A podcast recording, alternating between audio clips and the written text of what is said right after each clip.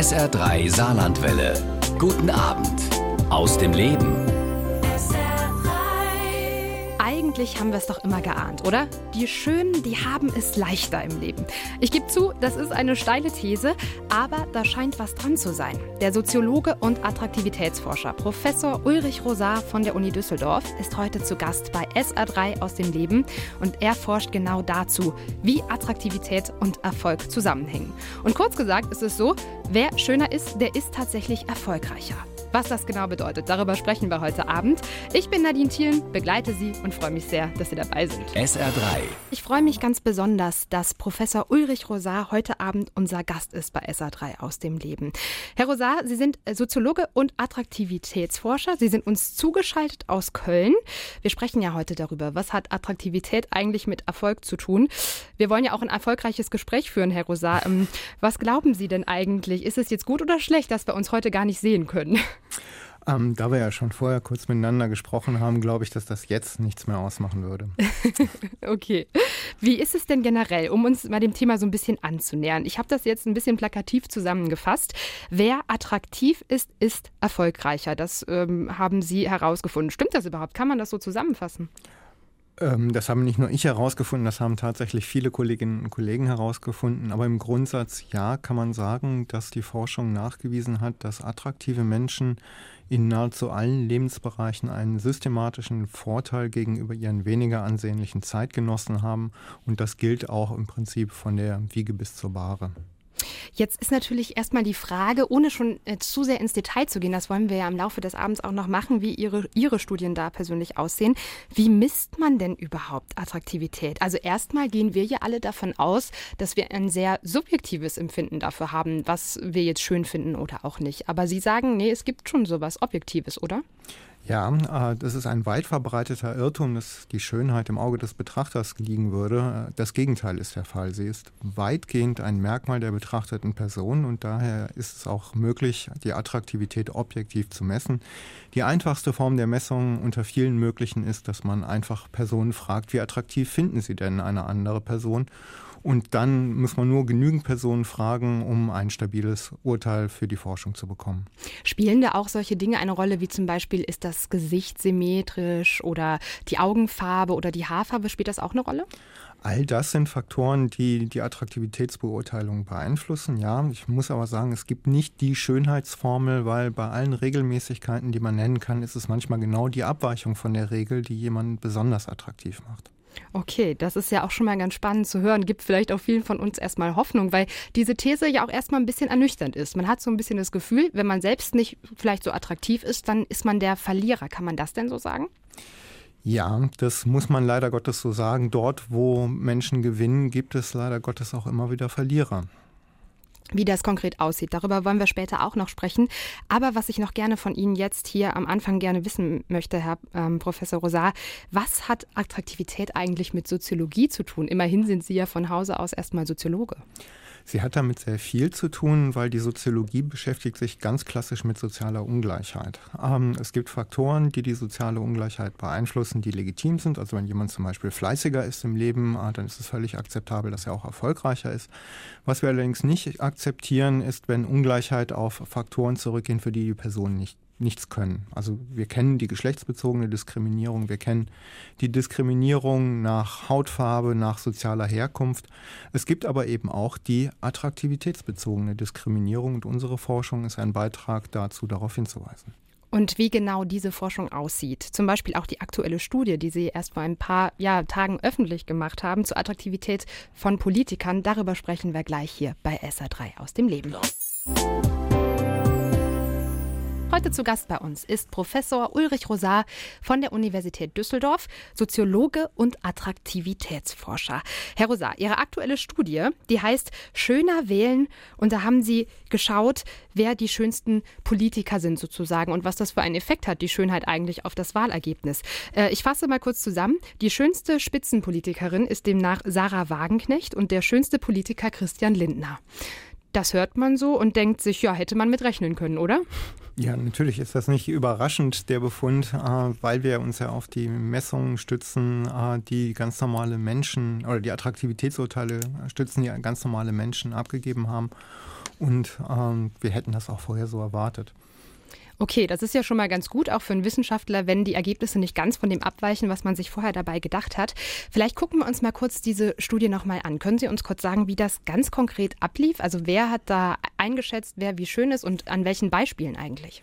Also wir haben uns äh, im Vorfeld der Bundestagswahl 2017 Porträtfotografien aller Direktkandidaten sowie der Spitzenkandidaten auf Bundes- und Landesebene besorgt weitere Daten, ähm, die der Bundeswahlleiter veröffentlicht hat, gesammelt und dann nach der Wahl die Wahlergebnisse hinzugespielt und die Ergebnisse der Attraktivitätsmessung. Die Attraktivitätsmessung haben wir so durchgeführt, dass wir diese Porträtfotografien in Online-Fragebögen eingepflegt haben, wo äh, 24 Versuchspersonen die in zufälliger Reihenfolge an einer siebenstufigen Skala bewertet haben und der Durchschnittswert der Einzelurteile ist dann der in Anführungszeichen wahre Attraktivitätswert. Ah, wir sprechen ja eben auch vom Attraktivitätskonsens und die Methode nennt sich die Konsensmethode. 24 Personen haben Sie gesagt. Jetzt könnte man im ersten Moment denken, hm, sind ja ein bisschen wenig, um da tatsächlich zu sagen, wie ganz Deutschland vielleicht die Attraktivität dieser Politiker bewertet. Ja, das ist ein weit verbreiteter Irrtum, aber tatsächlich hat der Kollege Hens von der Universität des Saarlandes schon Anfang der 1990er Jahre dazu sehr intensive Untersuchungen durchgeführt und er kam zu dem Schluss, dass man im Prinzip nur ein Dutzend Versuchspersonen braucht, äh, dass man mit zwei Dutzend wirklich definitiv auf der sicheren Seite ist und dass man auch mit 10.000 Versuchspersonen kaum noch ein anderes Ergebnis erzielen würde. Man kann das sich vielleicht an einem praktischen Beispiel verdeutlichen. Wir alle würden George Clooney als eher attraktiven Mann einschätzen und es wären dann unsere individuellen Geschmacksunterschiede, ob wir ihm auf einer siebener Skala einen Wert 4, 5 oder 6 geben würden. Aber wir wären uns immer einig, dass er deutlich besser aussieht als Woody Allen, der wahrscheinlich weit äh, tiefer unten in der Skala rangieren würde. Und äh, auch was ich eben schon gesagt habe, ne, wir hätten ja eigentlich schon damit rechnen können oder Sie haben vielleicht auch damit gerechnet, dass Sarah Wagenknecht und Christian Lindner vorne liegen, ist ja auch vielleicht schon so ein Indiz dafür, dass man vielleicht gar nicht so viele Menschen braucht, die da urteilen. Ja, das ist wie gesagt richtig. Wir hätten auch einzelne Leute auf der Straße fragen können, aber dann hätten wir natürlich äh, Geschmackspräferenzen oder Verzerrungen durch Geschmackspräferenzen gehabt. Und die wollen wir natürlich ausgleichen, um eine möglichst objektive Messung der Attraktivität zu haben. Aber es gibt, Entschuldigung, es gibt Studien, die tatsächlich auch mit einer einzigen Person zu verlässlichen Ergebnissen schon gekommen sind. Okay, jetzt äh, schauen wir uns mal kurz nochmal diese Studie ein bisschen näher an. Also das ist ja nur eine Seite der Medaille sozusagen, erstmal zu bewerten, wer ist denn jetzt die oder der Schönste. Was bedeutet das denn jetzt konkret, äh, wenn man auf die Bundestagswahl 2017 schaut oder was sind denn die Schlüsse, die Sie daraus ziehen? Es ist ja nicht nur, dass Sie gemessen haben, wer ist der Schönste. Ähm, konkret bedeutet das, dass attraktivere Kandidatinnen und Kandidaten in ihren jeweiligen Wahlkreisen äh, mehr Stimmen holen konnten als äh, die unattraktivere Konkurrenz im Wahlkreis. Das konnten bis zu fünf Prozentpunkte oder gut fünf Prozentpunkte bei der Erststimme sein und rund drei Prozentpunkte bei der Zweitstimme. Das klingt erstmal nicht viel, aber wenn Sie das mal auf äh, das Bundesgebiet hochrechnen, könnte es für die kleinen Parteien natürlich entscheiden, ob sie in den Bundestag einziehen oder zumindest in Zeiten, wo die beiden Volksparteien auch mal nah beieinander gelegen haben, darüber entscheiden, wer die äh, Regierungsverantwortung äh, oder die Führung der Regierungsverantwortung übernehmen wird. Das sind schon durchaus beachtliche Effekte. Und in früheren Studien konnten wir auch nachweisen, dass ähm, leichte Veränderungen bei der Erststimme auch Mehrheitsverhältnisse hätten kippen können. Mhm, okay, jetzt sagen Sie aber eben, Schönheit ist ja nicht das einzige Kriterium, warum man dann wirklich eine Wahlentscheidung trifft. Was trifft da noch zu? Wie entscheiden wir sonst noch? Also es gibt ein ganzes Bündel von, von Faktoren. Grob kann man unterteilen zwischen äh, langfristigen Faktoren. Wir sprechen hier von der Parteibindung, die immer weniger Menschen allerdings haben heutzutage, und den kurzfristigen Faktoren. Das sind die äh, Sachfragen, die Themen und die Kompetenzen, die den Parteien zugesprochen werden, und die Personen mit ihren sachlich naheliegenden Eigenschaften, aber auch mit rollenfernen Eigenschaften. Nun ist es allerdings so, dass die Wahlforschung auch gezeigt hat, dass Sachfragen oftmals viel zu kompliziert sind, als dass äh, Wähler sich wirklich daran orientieren können oder auch wollten. Also denken Sie jetzt mal an die aktuelle Debatte äh, der Bürgerversicherung oder der Gleichstellung von äh, Privat- und Kassenpatienten.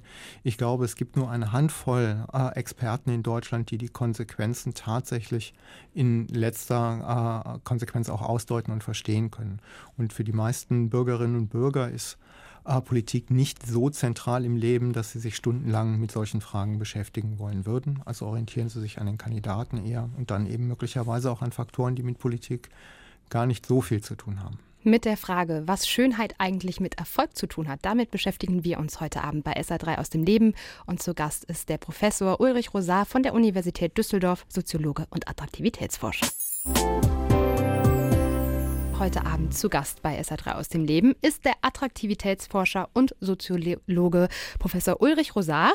Wir sprechen darüber, wie Schönheit und Erfolg eigentlich zusammenhängen. Und hier glühen auch die Telefone. Ganz viele Hörer melden sich, zum Beispiel auch Klaus Utzig aus Neunkirchen-Furbach. Wobei, fairerweise muss man sagen, hier hat er nicht angerufen, sondern er hat uns eine E-Mail geschickt. Macht aber nichts. Ich leite seine Frage gerne weiter. Herr Rosa, Klaus Utzig möchte, möchte gerne wissen, er kennt eine Frau oder hat eine Frau kennengelernt, die zwar äußerlich sehr attraktiv war, aber eben an Depressionen litt und den Kopf immer so ein bisschen hängen ließ. Das heißt, das wirkte sich, fand er zumindest, auf die Attraktivität aus. Wie sehen Sie das? Kann sowas auch eine Rolle spielen, wenn man Attraktivität misst? Ja, natürlich kann das eine Rolle spielen. Allerdings sind die Einflüsse bei der Attraktivitätsmessung eher zu vernachlässigen. Ich glaube, was äh, Herr Utzig im Blick hatte, war das äh, Gesamtbild, das die Person ausstrahlte. Und da ist es in der Tat zum Beispiel so, dass äh, offen wirkende Menschen, fröhlich wirkende Menschen uns einfach unabhängig auch von der Attraktivität stärker ansprechen als Menschen, die eher traurig aussehen. Das kann ja auch teilweise physiologische Ursachen haben. Also zum Beispiel mit zunehmendem Alter neigen unsere Mundwinkel nach unten zu wandern und wir sehen alle immer etwas mürrischer aus und wirken dadurch auch weniger sympathisch. Und naja, wenn jemand natürlich tatsächlich äh, depressiv ist oder ernsthaft verstimmt ist, dann wirkt das auch auf die Wahrnehmung, die seine Umwelt von ihm oder ihr hat.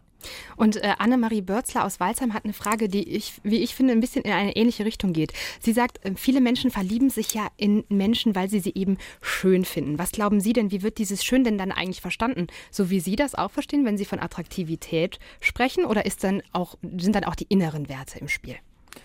Ähm, was wir erstmal wahrnehmen, ist natürlich, sind die äußeren Werte und da spielt tatsächlich die Attraktivität eine große Rolle.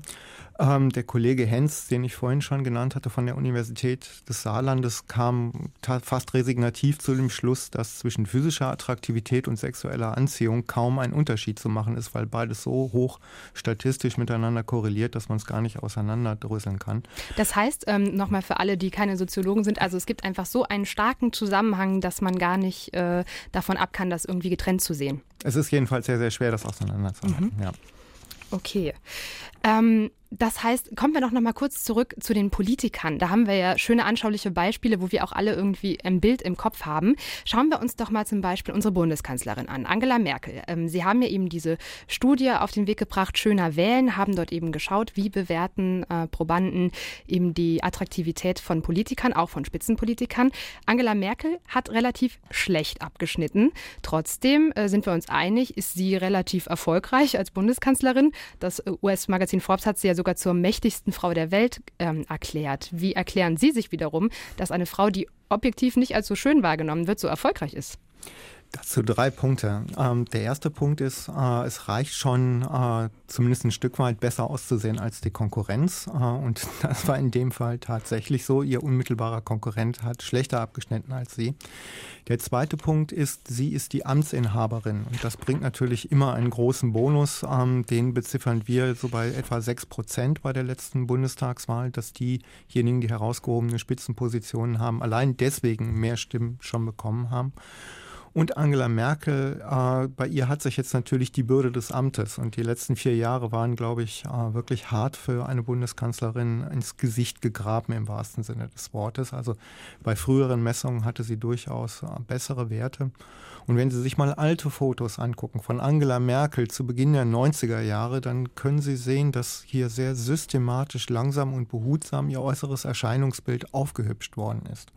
Also auch Angela Merkel hat an ihrer Attraktivität gearbeitet.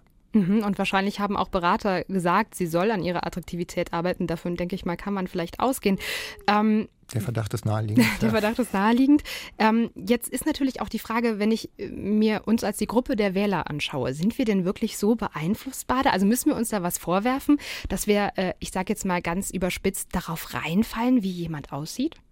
Wir fallen ja nicht nur als Wählerinnen und Wähler darauf rein, wir fallen wirklich in allen möglichen Lebensbereichen darauf rein. Und das hat viel damit zu tun, dass physische Attraktivität natürlich bei der Partnerwahl einen hohen Stellenwert hat und wir im Gehirn einfach nicht schnell genug umschalten. Ähm, und äh, die Mechanismen, die wir dort zur Anwendung bringen, auch in vielen anderen Bereichen zur Anwendung bringen. Also wir können tatsächlich sehen, dass äh, Mütter ihre Neugeborenen in Abhängigkeit von deren Aussehen unterschiedlich behandeln und äh, dass selbst vor Gericht äh, besser aussehende äh, Angeklagte oft die milderen Urteile bekommen oder sogar häufiger freigesprochen werden. Es sei denn, sie sind Heiratsspindler, da ist die Attraktivität dann mal von Nachteil. Und Sie haben sich ja zum Beispiel auch noch zwei besondere Gruppen selbst angeschaut mit Ihren Kolleginnen und Kollegen, und zwar Fußballer und Schüler. Und darüber sprechen wir gleich auch noch hier bei SA3 aus dem Leben. Jetzt kommen wir mal zum Thema Fußball. Eigentlich hätte ich gedacht, also beim Fußball, das hat doch jetzt wirklich nichts mit Schönheit zu tun. Ne? Da geht es doch darum, dass die Jungs und Mädels einfach ordentlich den Ball kicken. Aber ähm, Herr Rosar, Sie würden mir da wahrscheinlich widersprechen. Sie haben eine Studie gemacht, wo Sie genau das untersucht haben. Ja, also ich muss Ihnen tatsächlich widersprechen. ähm, es ist vielmehr so, dass auch unter Kontrolle oder gerade unter Kontrolle der objektiven Leistung auf dem Platz ähm, die attraktiven Spieler einen höheren Marktwert erreichen im Durchschnitt als die unattraktiven Spieler. Und das äh, ist natürlich besonders frappant. Wieso sind Sie überhaupt auf die Idee gekommen, diese Studie mit Fußballspielern da durchzuführen? Also Fußballspieler sozusagen als Untersuchungsobjekt zu nehmen. Sind Sie Fußballfan? Nein, das kann ich nicht von mir behaupten. ähm, es ist vielmehr so, dass wir nach einer Möglichkeit gesucht haben, äh, Leistung objektiv zu messen, weil in vielen anderen Zusammenhängen, selbst äh, in der Beurteilung wissenschaftlicher Leistung, ist es so, ähm, dass äh, die Vorurteile, die dazu führen, dass attraktive Menschen eben einen Vorteil haben, sich auch auf die Leistungsbeurteilung schon auswirken. Es ist also wirklich sehr, sehr schwer äh, zu messen, wie jemand äh, tatsächlich performt, also was er tatsächlich leistet. Und im Fußball ist es so, dass diese Leistungsmessung möglich ist. Dort gibt es ein System, das äh, die Leistung jeder Spieler in ein Punktesystem äh, umrechnet, das Vergleichbarkeit herstellt zwischen zum Beispiel Abwehr und, und Angriff. Und so kann man äh, über ein, ein Spiel oder den Spieleinsatz eben einen Leistungsscore für jeden auf dem Platz eingesetzten Fußballer ermitteln. Und das war für uns besonders interessant. Und in der Tat war es dann halt so, dass ähm, unter Kontrolle der Leistung die attraktiven Spieler einen höheren Marktwert und damit eben auch bessere Einkommenschancen erreicht haben. Noch frappanter ist aber, ähm, dass im Durchschnitt zumindest die Unattraktiven sogar mehr leisten als die Attraktiven. Das Beispiel, das Sie dort immer anführen, ist dann Franck Ribéry, der ja wegen eines Unfalls eben eine ähm, Gesichtsverletzung eben hat, der eben zum Beispiel wahrscheinlich dann sehr viel mehr Leistung bringen muss als ein anderer Kollege. Äh, was weiß ich, Robert Lewandowski zum Beispiel in seinem Team. Zum Beispiel, also wir reden jetzt wirklich immer von Durchschnitten und nicht von Einzelpersonen, aber das zeigt sich eben auch, wenn wir Franck Ribéry statistisch rausrechnen. Er ist halt ein besonders sinnfälliges Beispiel äh, dafür, dass auch im Leben außerhalb des Fußballplatzes es eben oftmals so sein dürfte, dass die Unattraktiven sich mehr anstrengen, mehr Leistung zeigen wahrscheinlich als die Attraktiven, A, weil es ihnen schwerer gemacht wird und B, weil sie nur so überhaupt die Diskriminierungslücke zumindest ein Stück weit schließen können. Wie ist das denn, wenn Sie jetzt die Versuchspersonen, ähm, die Probanden vor die Porträtfotos der Fußballer setzen? Ähm, viele kennen diese Menschen ja auch, die sind ja eben auch berühmt. Man hat ja auch da Sympathien, ist vielleicht Fan eines bestimmten Clubs. Wie schließen Sie aus, dass das nicht eben bei der Attraktivitätsbewertung mit einfließt? Wir können das statistisch überprüfen. Also in dem konkreten Fall war es so, dass wir Männer zwischen 18 und 68, glaube ich, als Versuchspersonen hatten. Und wir haben zu jedem Foto, ähm, das wir hatten, auch abgefragt, ob diese Person bekannt war. Und kaum jemand hat mal einen der Fußballer erkannt. Das hat aus unserer Sicht viel damit zu tun, dass wir sie aus ihrem normalen Kontext herausgelöst haben. Ähm, also das kennen Sie vielleicht auch selbst, wenn Sie jemanden sehen, den Sie zum Beispiel von der Arbeit kennen und dem Sie jetzt plötzlich äh, beim Konzert begegnen wenn das jetzt nicht gerade ein enger Arbeitskollege ist, dann brauchen Sie erstmal einen Moment, um den einzusortieren. Mhm. Und da ähm, die Versuchspersonen eben sehr schnell und spontan antworten müssen und schnell wieder weiterklicken sollen auf das nächste Foto, haben sie gar nicht groß Zeit, darüber nachzudenken. Und das haben wir auch an anderen Stellen schon festgestellt, dass ähm, das Wiedererkennen kaum stattfindet. Und dort, wo mal jemand wiedererkannt war, haben wir es halt durch statistische Analysen überprüft. Das hatte keine Auswirkungen auf äh, die Attraktivitätsbeurteilung. Wie ist es denn eigentlich bei einem Spieler wie Cristiano Ronaldo? Jetzt kann man da vielleicht, da würden Sie mir vielleicht auch wieder widersprechen, unterschiedlicher Meinung sein, ob er attraktiv ist, aber gemeinhin gilt er nun mal als attraktiv. Und er ist ja gleichzeitig einer der besten Fußballer der Welt. Äh, liegen wir da alle falsch? Ist er gar nicht so gut? also er wäre nicht da, wo er ist, wenn er nicht ein hervorragender Fußballer wäre. Aber es ist ihm vielleicht leichter gemacht worden, dahin zu kommen, wo er jetzt ist. Und äh, was mit Sicherheit auch der Fall ist, äh, dass seine Leistung, die er zeigt, immer eine Nuance besser bewertet wird als die eines eben weniger attraktiven Konkurrenten. Was ich auch sehr spannend finde, ist ähm, Schüler- und Notenvergabe. Auch dazu haben Sie geforscht. Ich denke, Fußball spielt nicht jeder von uns in der Schule, hat aber jeder von uns gesessen. Und was Sie da rausgefunden haben, darüber sprechen wir in der nächsten Stunde hier bei SA3 aus dem Leben mit dem Attraktivitätsforscher und Soziologen Ulrich Rosar. Herr Rosar, wir sprechen ja den ganzen ähm, Abend schon über das Thema Schönheit und Erfolg. Und ich habe eine Anfrage bekommen von Björn Weber aus Schmelz-Limmbach. Der bringt das Beispiel von Phil Collins, der wohl mal gesagt haben soll, mit seinem Gesicht könnte er heute keine Karriere mehr machen in der Popwelt. Ja, wie ist es denn? Ist die Gesellschaft irgendwie oberflächlicher geworden, will Björn Weber gerne wissen. Also war dieser Trend früher auch schon so extrem, dass wir uns so sehr auf die Attraktivität auch unbewusst fokussieren? Ich glaube, dass sich da in den letzten Jahrzehnten deutlich etwas geändert hat. Wir sind immer visueller geworden. Zum Beispiel auch die, die Medienberichterstattung ist eben nicht mehr die Tageszeitung, sondern es ist das Fernsehen.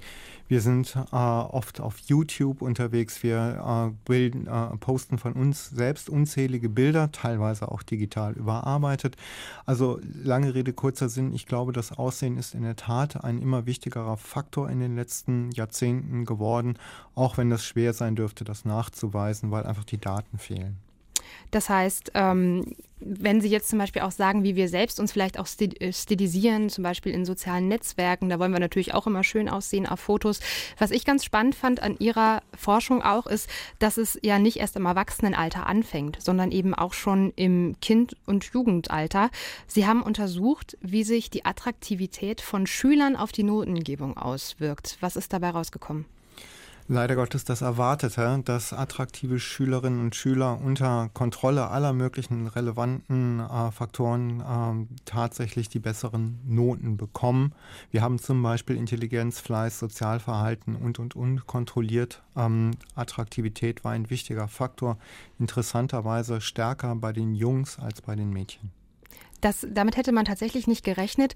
Man hört ja auch manchmal, dass Mädchen zum Beispiel vielleicht eine bessere Note bekommen, weil sie generell ruhiger sind, weniger anstrengend sind für Lehrer. Ich glaube, da gibt es schon eine gewisse Sensibilisierung. Was das Thema Attraktivität von Schülern angeht, was glauben Sie? Gibt es da eine Sensibilisierung schon? Ich meine, Sie haben diese Ergebnisse ja auch öffentlich gemacht. Spricht man Sie darauf an, auch von Lehrerseite?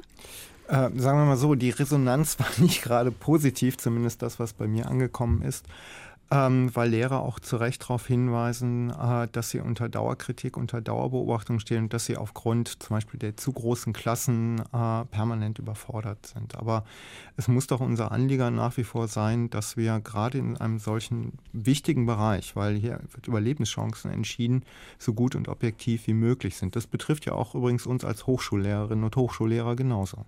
Ich gebe Ihnen da in Ihrer Einschätzung total recht. Die Frage ist aber natürlich, können wir denn überhaupt irgendetwas tun? Also gerade bei Schülern und Lehrern, man sitzt in einem Klassenraum, man sieht sich jeden Tag. Ähm, das sind ja Entscheidungen, die eben auch unbewusst getroffen werden. Haben Sie eine Idee, wie man äh, dieses ja, Bewertungskriterium da irgendwie abschwächen könnte? Ja, der erste wichtige Punkt ist, dass man sich selbst eingesteht, dass man hier anfällig ist. Äh, das ist ganz normal, das ist menschlich, aber wir dürfen es nicht ausblenden, wir müssen es uns immer wieder bewusst machen. Darüber hinaus gibt es tatsächlich eine Reihe von Maßnahmen, die man ergreifen könnte, zum Beispiel äh, auch anonymisierte Klassenarbeiten zu nutzen ähm, wir versuchen das in äh, abgeschwächter Form, zum Beispiel in, in den Hochschulen natürlich auch, indem wir die Klausuren eben an, quasi an den Matrikelnummern und nicht an den Namen festmachen. Dann wäre es wichtig, zumindest stichprobenartig ähm, auch mal Kolleginnen und Kollegen die Arbeiten vorzulegen, die eben diese Klasse nicht kennen und die einem ehrliches Feedback zur eigenen Einschätzung geben. Und wichtig ist immer dokumentieren, dokumentieren, dokumentieren. Sie müssen sich vorher über Ihre Beurteilungskriterien Rechenschaft ablegen. Sie müssen möglichst zeitnah äh, verschriftlichen, woran Sie Ihre Beurteilung einer Person festmachen. Und äh, Sie müssen die e-, eigentliche Entscheidung auch mit einem gewissen zeitlichen Abstand fällen. Und wie gesagt, besterweise nicht alleine, sondern im Team. Ich weiß, dass das schwierig ist, dass das große Herausforderungen sind. Die Idealvorstellungen werden wir, glaube ich, alle nie umsetzen können, aber wir sollten versuchen, so nah wie möglich daran zu kommen. Weil, nochmal, gerade bei Schulen geht es um Lebenschancen von Menschen und gerade hier in Deutschland äh, sind die formalen Bildungsabschlüsse, die Kinder am Ende ihrer Schullaufbahn erreichen, so prägend wie in kaum einem anderen Land für die späteren Berufschancen. Jetzt haben Sie eben noch was gesagt, das möchte ich gerne aufgreifen. Sie haben gesagt, die Namen haben Sie auch nicht. Zum Beispiel, wenn Sie Hochschulklausuren korrigieren, haben Sie nur die Matrikelnummer, die Namen nicht. Ich glaube, es ist vielleicht nicht jedem direkt klar, warum der Name auch schon dazu führen kann, dass wir diskriminieren. Können Sie das kurz erklären? Ja, zum Beispiel die geschlechtsbezogene Diskriminierung spielt ja eine Rolle. Wir haben tatsächlich inzwischen im Bildungssektor eine Positivdiskriminierung von Mädchen und Frauen, eben wie Sie es selbst vorhin sagten, weil sie als äh, äh sozialverträglicher gelten, weil sie als fleißiger äh, und, äh, sage ich mal, weniger aufbrausend gelten. Also eine Reihe von Faktoren, die posit zur positiven Diskriminierung führen. Ähm, aber der Name verrät äh, in Anführungszeichen ja noch viel mehr. Zum Beispiel, ob ein Mensch Migrationshintergrund hat oder äh, aus welcher sozialen Schicht er kommt, weil die Namenswahl der Eltern hängt sehr stark mit der eigenen Schichtzugehörigkeit zusammen. Es gab mal eine Studie, die äh, das auf den Punkt gebracht hat, für viele Lehrer ist Kevin kein Name, sondern eine Diagnose. Das war natürlich sehr pointiert, aber meint, dass zum Beispiel der Name Kevin mit äh, schwachem sozialen Hintergrund assoziiert wird und dann wird eben eine ganze Vorurteilsmaschine in Gang gesetzt. Während zum Beispiel der, Mark, äh, der Name Leon eher mit äh, äh, vielleicht Oberschicht assoziiert wird. Da sieht man also, wie weit tatsächlich unser Unterbewusstsein da auch Entscheidungen fällt. Und genauso ist es ja auch mit der Attraktivität. Wie Attraktivität von Menschen mit ihrem Erfolg zusammenhängt. Dazu forscht der Soziologe und Attraktivitätsforscher Ulrich Rosar. Und wir sprechen gleich weiter darüber bei SA3 aus dem Leben.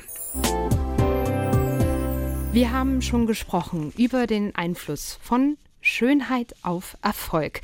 Herr Rosar, wie sind Sie eigentlich dazu gekommen, sich mit dem Thema zu beschäftigen? Also meine Kollegen haben rumgewitzelt, ich hätte meine persönliche Selbsthilfegruppe gegründet. Fakt ist aber ähm, tatsächlich, dass ich mich schon sehr lange mit Diskriminierung und Vorurteilen beschäftigt habe, eigentlich seit meiner Doktorarbeit. Und ähm, dass das quasi der, der nächste Schritt war. Ich bin bezogen auf die klassischen Studien sehr schnell eben auch auf Attraktivitätsstudien im US-amerikanischen Raum gestoßen und äh, habe angefangen, das systematisch aufzuarbeiten. Und dann kam die Frage sehr schnell, ob das hier in Deutschland genauso gelten würde. Okay. Und jetzt haben Sie ja auch schon gesagt, Sie haben auch angefangen, glaube ich, Politiker direkt anzuschauen. Also wie ist das Image von Politikern? Wie steckt da auch Attraktivität mit drin?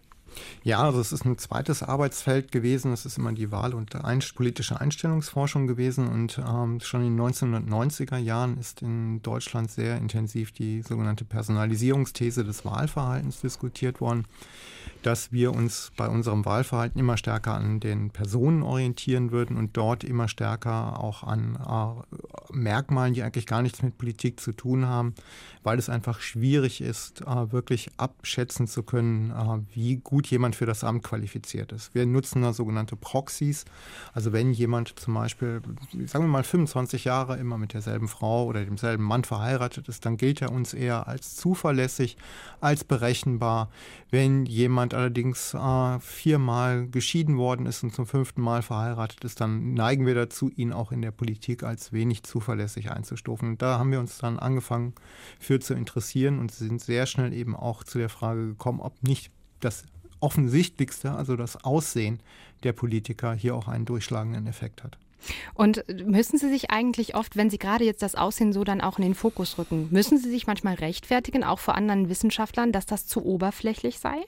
Ähm, nein, eigentlich, eigentlich nicht. Also ähm, die normale Reaktion ist natürlich oft, dass die erstmal zucken, aber wenn wir anfangen, ähm, unsere äh, Konzepte, unsere Forschungsfragen, unsere äh, Argumente auszubreiten und dann die empirischen Befunde zu präsentieren, dann haben wir die meistens für uns gewonnen und das Interesse ist riesengroß und wir konnten eben auch schon Folgestudien anstoßen. Zum Beispiel äh, der Kollege Schön und Maurer, die Kollegen Schön und Maurer haben sich äh, mit der Presseberichterstattung über Politiker in Abhängigkeit von deren Aussehen auseinandergesetzt. Und dreimal dürfen Sie raten, über wen mehr und positiver berichtet wird. ich glaube, ich habe schon ein bisschen was gelernt im Rahmen der Sendung. Jetzt ist es ja so, ähm, dass Ihr Thema natürlich was schafft, was ähm, Wissenschaft oft gelingt, aber nicht immer. Es schafft es eben auch hier in die Medien. Es ist ein populäres Thema, ja. Viele Menschen interessieren sich dafür. Ist man da manchmal ein bisschen neidisch? so innerhalb der Wissenschaft? Das ist ja auch ein hart umkämpftes Berufsfeld. Äh, naja, Seien Sie ruhig ehrlich. Nee, ich, ich, ich überlege gerade. Also entweder äh, sprechen die Neider nicht mit mir oder die, ich kriege wirklich eher positive äh, Resonanz. Das hat vielleicht aber auch etwas damit zu tun, ähm, dass es uns hier gelingt, Grundlagenforschung, die wir an der Universität äh, betreiben, mal für die Öffentlichkeit verständlich und plausibel zu machen und so vielleicht auch als Türöffner fungieren für Forschungsthemen, die vielleicht ein bisschen komplexer und schwieriger sind. Also wie gesagt, immer vor die Klammer gezogen, dass die Neider vielleicht nicht mit mir reden, ähm, sind die Reaktionen da eher positiv.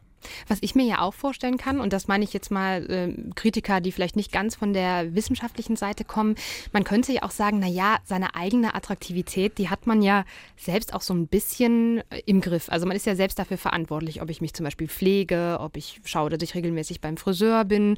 Ähm, was würden Sie dazu sagen? Ähm, haben wir das tatsächlich auch ein bisschen in der Hand, wie die Leute uns wahrnehmen und dann auch, wie erfolgreich wir sind? Ja, zumindest ein Stück weit. Ähm, in Zeiten von, von operativen Eingriffen natürlich ein großes Stück weit. Aber vieles von dem, was Sie angesprochen haben, kann schon dazu beitragen, dass wir eine positive Attraktivitäts- oder positivere Attraktivitätseinschätzung bekommen, indem wir uns einfach pflegen, auf uns achten, gesund ernähren. Das zeigt sich zum Beispiel in der sogenannten Hauttextur. Also ob wir eine glatte, ebenmäßige Haut haben oder ob wir viele Pickel haben, das äh, kann das ein oder andere Skalenpünktchen rauf oder runter auch schon bedeuten. Schlankheit ähm, oder sagen wir mal so, die, die Vermeidung von übertriebenem Fett, äh, also Fettleibigkeit ist ein wichtiger Punkt auch ähm, gerade in unserer heutigen Gesellschaft, dass wir schlank sind, dass wir uns trainieren. Das hat ja auch noch andere positive Effekte. Also wer sich Sport, äh, sportlich betätigt, hält sich fit und steigert auch seine Lebenserwartung. Sagt Professor Ulrich Rosar, Attraktivitätsforscher und Soziologe, heute zu Gast bei SA3 aus dem Leben. Schönheit liegt im Auge des Betrachters. Naja, diese Aussage muss man ein bisschen in Frage stellen, zumindest heute nach unserer Sendung SR3 aus dem Leben. Zu Gast ist Professor Ulrich Rosar von der Universität Düsseldorf, Soziologe und Attraktivitätsforscher. Herr Rosar, Elfriede Maurer aus Merzig hat sich gemeldet. Sie beschäftigen sich ja viel mit dem Thema Schönheit in Ihrer Forschung und sie möchte gerne wissen, wie wichtig es Ihnen eigentlich ist, diese innere Schönheit, äh, das Thema innere Schönheit, wie Sie das empfinden, wo Sie doch jeden Tag mit der äußeren Schönheit zu tun haben. Beurteilen Sie das Thema Schönheit irgendwie anders nach Ihren ganzen Studien? Ähm, ich befürchte, äh, dass ich sehr durch den professionellen Blick äh, beeinträchtigt bin. Also ich äh, betrachte Menschen oftmals eigentlich entlang der Attraktivitätsskala und check dann hinterher, was hat jetzt dein Urteil beeinflusst. Aber ich würde sagen, im Privatleben bin ich durch ganz andere Faktoren äh, beeinflusst und ähm, ja, es ist äh, einfach so, wie es ist. Sie haben ja auch eben schon mal im Laufe der Sendung gesagt, es gibt auch manchmal besondere Merkmale, die vielleicht nicht alle direkt als äh, Attraktivität auf der Attraktivitätsskala einschätzen, aber die uns trotzdem attraktiv machen. Haben Sie da so ein Beispiel für uns? Ähm, das klassische Beispiel wirklich innerhalb der Attraktivitätsforschung ist Julia Roberts, die eigentlich gemessen an dem, was wir als besonders attraktiv finden müssten, einen viel zu breiten Mund hat. Aber es gibt eine schöne Studie, die digital ähm, die, das Gesicht von Julia Roberts so verändert hat, dass der Mund Normalmaß hatte und dann dieses veränderte Bild und das Originalbild Personen vorgelegt hatte, die die Schauspielerin nicht kannten. Und in der Tat wurde äh, der breite Mund als besonders attraktiv wahrgenommen. Darüber hinaus ist es aber auch so, gerade wenn wir Menschen kennenlernen, dann spielen noch ganz andere Faktoren auch eine Rolle. Also die Ausstrahlung, das Charisma Und äh, ich kann mich noch an, äh, an eine Frau erinnern, die sich selbst als völlig unattraktiv immer eingestuft hat, die aber einen ganzen Raum in, in ihr in Band ziehen konnte, weil sie einfach so total lebendig war. Äh, also Attraktivität ist nicht alles, auch wenn sie in vielen Lebenszusammenhängen wichtig ist. Das ist doch schon mal ein hoffnungsvolles Wort. Ähm, schauen wir gerade, wo wir jetzt auch über Frauen gesprochen haben, zwei Stück, die Person, die Sie eben genannt haben und Julia Roberts, auf diese Frau-Mann-Geschichte auch. Das interessiert mich sehr. Äh, gerade Frauen wollen auch oft sehr attraktiv sein. Es gibt auch, glaube ich, einen gesellschaftlichen Anspruch, dass Frauen äh, attraktiv sein sollen, versuchen sollen, zumindest so attraktiv wie möglich zu sein. Ist das tatsächlich auch so in Ihren Forschungen, dass Sie merken, dass äh, die Versuchspersonen Frauen und Männer unterschiedlich beurteilen, was das äh, Thema Attraktivität angeht? Vielleicht auch kritischer sind mit Frauen? Ähm, nein, das können wir nicht beobachten, auch wenn allgemein gilt, dass Frauen eher über ihr Aussehen, auch heute noch über ihr Aussehen definiert werden, als das bei Männern der Fall ist. Also denken Sie zum Beispiel auch mal wieder an weibliche Spitzenpolitiker. Da wird viel häufiger über die Frisur, über das Aussehen, äh, die Kleidung, den Schmuck berichtet. Äh, was heißt viel häufiger? Bei Männern wird da so gut wie gar nicht drüber berichtet. Es sei denn, wir haben Ausnahmeerscheinungen wie Peter Altmaier. Ähm, der das aber auch noch selbst äh, äh, befördert, indem er äh, ganz offensiv mit seiner mangelnden Attraktivität eben auch umgeht.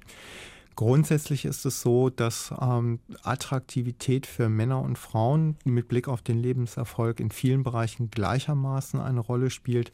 Es gibt aber den sogenannten Beauty is Beastly-Effekt. Das ist eine komplexe Wechselwirkung zwischen dem Geschlecht, der Attraktivität und der Handlungssituation. Äh, es ist so, dass wir attraktiven Menschen äh, eher positive Persönlichkeitseigenschaften zuschreiben, ganz allgemein, aber auch häufiger Geschlechtsstereotype. Also während Männer, die attraktiv sind, als besonders durchsetzungsfähig, aggressiv und robust gelten, gelten besonders attraktive Frauen dann eher als einfühlsam, äh, gute Moderatorinnen, gute Verhandlerinnen, die auch gerne bereit sind, ihre eigenen Bedürfnisse mal hinten anzustellen. Und wenn wir jetzt einen Handlungskontext haben, der zum Beispiel Durchsetzungsfähigkeit verlangt, nehmen Sie das Militär oder nehmen Sie das Spitzenmanagement, dann haben attraktive Frauen hier einen systematischen Nachteil aufgrund ihres Geschlechts, aber auch aufgrund ihres guten Aussehens. Umgekehrt würde das zum Beispiel für gut aussehende Männer in, im Kindergarten gelten, als Erzieher. Ähm, die meisten Berufe oder die meisten Handlungsfelder sind aber nach wie vor eher mit Männern als mit Frauen assoziiert.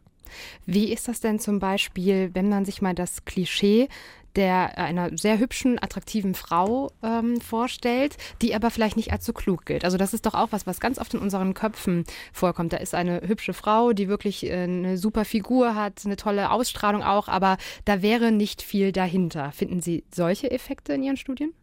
Ähm, ja, wir finden sie auf zweierlei Arten und Weisen. Einmal als, als klassisches Geschlechtsstereotyp, ähm, dass Frauen eben als, äh, äh, sag ich mal, weniger leistungsfähig, performanzstark gelten als Männer.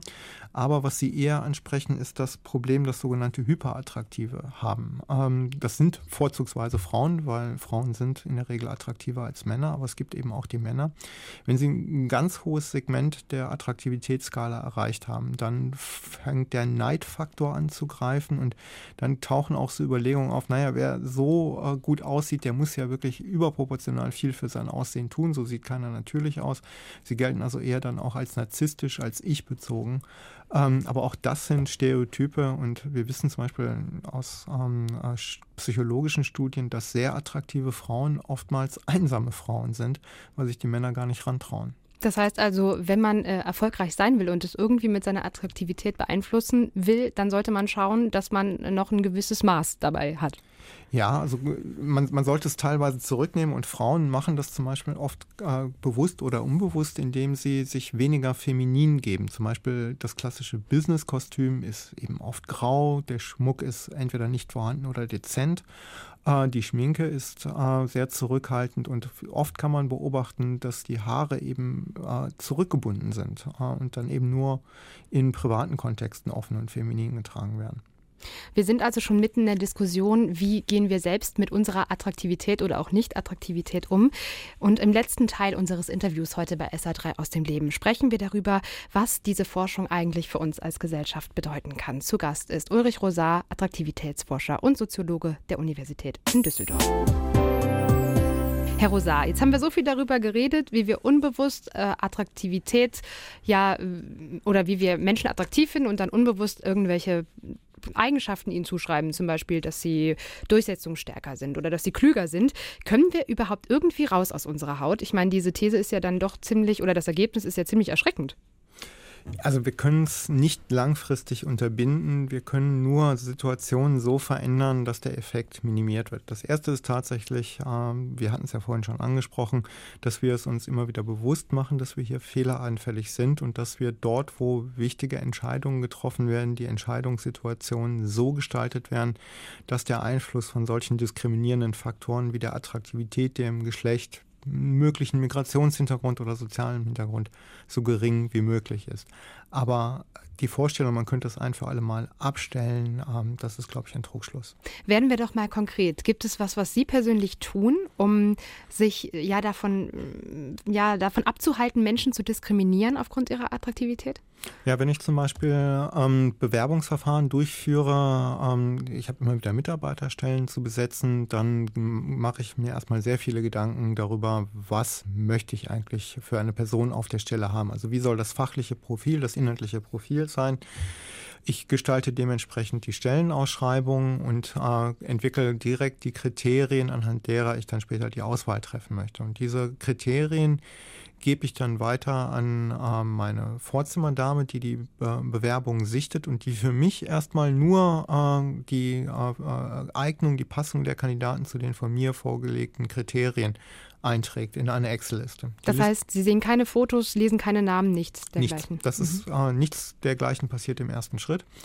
Ähm, und äh, dann gucke ich mir diese Excel-Liste an und äh, wähle die aus, die überhaupt in Frage kommen und äh, lass mir dann die Bewerbungsmappen geben. Aber ich lasse mir dann auch so geben, dass ich eben zum Beispiel möglichst wenig dieser Informationen als erstes sehe, sondern mir erstmal auch einen inhaltlichen Eindruck machen kann. Ich gucke mir dann zum Beispiel äh, oftmals erstmal an, was haben die Leute in ihrem Studium gemacht, worüber haben sie ihre Abschlussarbeit geschrieben oder ihre Doktorarbeit geschrieben und arbeite mich dann quasi von da aus durch die Bewerbungsunterlagen. Dann wähle ich die Personen aus, ähm, die ich zum Vorstellungsgespräch einlade. Auch da gibt es einen klaren Fragenkatalog, der allen Bewerberinnen und Bewerbern gleichermaßen ähm, gestellt wird.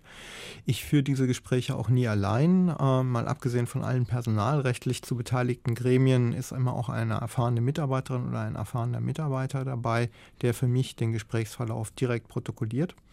Und äh, wenn alle Gespräche durchgeführt sind, dann gucken wir uns gemeinsam nochmal vergleichend ähm, diese äh, Protokolle an auch mit einem gewissen zeitlichen Abstand. Das ist auch nochmal ganz gut, damit ähm, der unmittelbare Eindruck etwas verblassen kann. Und äh, bevor ich dann meine endgültige Rangfolge mache, äh, wen ich der Verwaltung zur Einstellung vorschlage, schlafe ich auch nochmal ein, zwei Nächte darüber. Das heißt eigentlich, äh, wenn man das mal so von mit einer gewissen Distanz betrachtet hört, ein gutes Verfahren. Denn so hm, kriegen Sie wahrscheinlich die beste Person mit der besten Qualifikation für den Job und lassen sich nicht täuschen auch von, von äußeren Merkmalen. Ja, oder ich hoffe zumindest den Einfluss, soweit es geht, minimiert zu haben. Aber es ist in der Tat wichtig. Ich meine, wir, wir gehen an, an, Universitäten mit Steuergeldern um und es ist natürlich wichtig, die bestmöglichen Personen äh, auf die, die Stellen, äh, die wir zu vergeben haben, einzustellen. Die sollen ihre Doktorarbeiten oder ihre Habilitation in der vorgesehenen Zeit schaffen. Die sollen forschen, die sollen gute Lehre machen und die sollen halt nicht einfach nur den Lehrstuhl schmücken. Und wäre natürlich auch für Unternehmen der Privatwirtschaft zu wünschen, dass natürlich sich auch die Leute durchsetzen, die vielleicht die Kompetenz mitbringen. Wie ist das denn bei Ihnen persönlich? Hat, haben Sie sich durch die Forschung auch verändert? Also haben Sie irgendetwas, weiß ich nicht, vorgenommen? Haben Sie ein anderes Bewusstsein, auch wie Sie vielleicht auf Menschen wirken? ich kenne inzwischen meinen Attraktivitätsscore, weil in einer Studie haben der Kollege Markus Klein und ich äh, tatsächlich auch Fotos von uns selbst mitlaufen lassen. Da ging es um die studentische Bewertung der professoralen oder akademischen Lehre. Ähm, ich weiß, wie gesagt, wo ich ungefähr stehe und ich stehe besser als der Kollege Klein da. das war das Wichtigste. Ja. Sie haben Politiker, Fußballer, Schüler und den Einfluss ihrer Attraktivität auf deren Leistung untersucht. Was kommt als nächstes? Was haben Sie noch vor? Ja, also das äh, ist ein, ein, ähnliches Thema. Äh, dem Thema, dem ich mich jetzt gerne intensiv widmen würde, wäre Arzt-Patienten-Interaktion. Ähm, ich glaube, gerade im, im Gesundheitswesen spielt das auch eine Rolle, teilweise bei der Diagnostik, aber eben auch äh, bei, sage ich mal, Entscheidungen, wo nicht ganz eindeutig ist, welche Therapie zu verorten ist. Und ich glaube, ähm, dass hier auch wie in allen möglichen anderen Lebensbereichen Attraktivität einen diskriminierenden Effekt hat. Und das dürfte eigentlich genauso wenig sein wie zum Beispiel im Bildungswesen. Herr Rosa, wir sind auf jeden Fall gespannt, was dabei rauskommt. Ich danke Ihnen sehr für die letzten zwei sehr spannenden Stunden. Schön, dass Sie bei uns waren. Gerne. SR3 aus dem Leben. Immer dienstags im Radio, danach als Podcast auf sr3.de.